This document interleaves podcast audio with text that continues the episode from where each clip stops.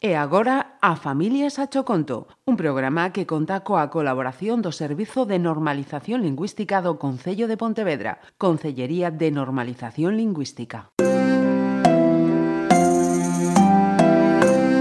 A Familias a Choconto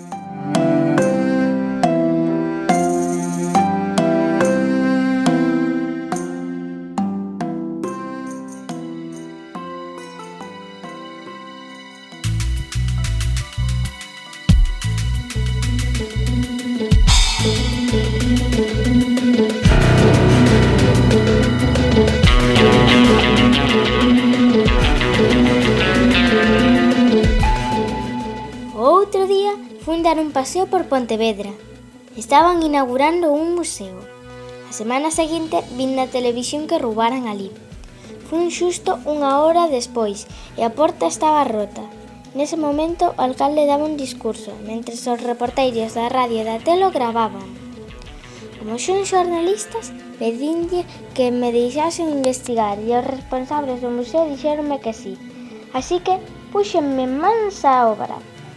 Estaban case todas as portas e ventás rotas, e eu non paraba de sacar fotos. Tiña unha grande intriga por saber que pasara. Ao entrar, quedei de pedra. Era unha desfeita, todo tirado por aquí e por alón. E de súpeto, o propietario do museo acercouse e comentoume aliviado que ia ter unha axuda do banco. Daríanlle os cartos suficientes para volver a reconstruir o museo Pareceume un pouco sospeitoso naquel momento. Antonio, que así se chamaba o dono, deume mala espiña. Ao día seguinte levanteime cedo, almordei como un rayo, collín a miña cámara e marchei a investigar. Cando cheguei ao museo, arrepiouseme a pele. Faltaban máis cousas e había máis destrozos. Indaguei e fixeime que Antonio se apartaba xixilosamente. Hmm, que estaría tramando? Agacheime ata que se fixe de noite e mentre esperaba entrou alguén. Estaba escuro e non podía ver quen era. Seguino. Saqueille unha foto coas mans na masa.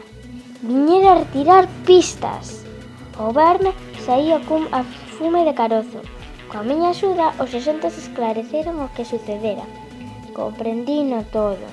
Antonio quería que os danos fosen maiores para cobrar máis cartos. Non levei gran sorpresa, a verdade.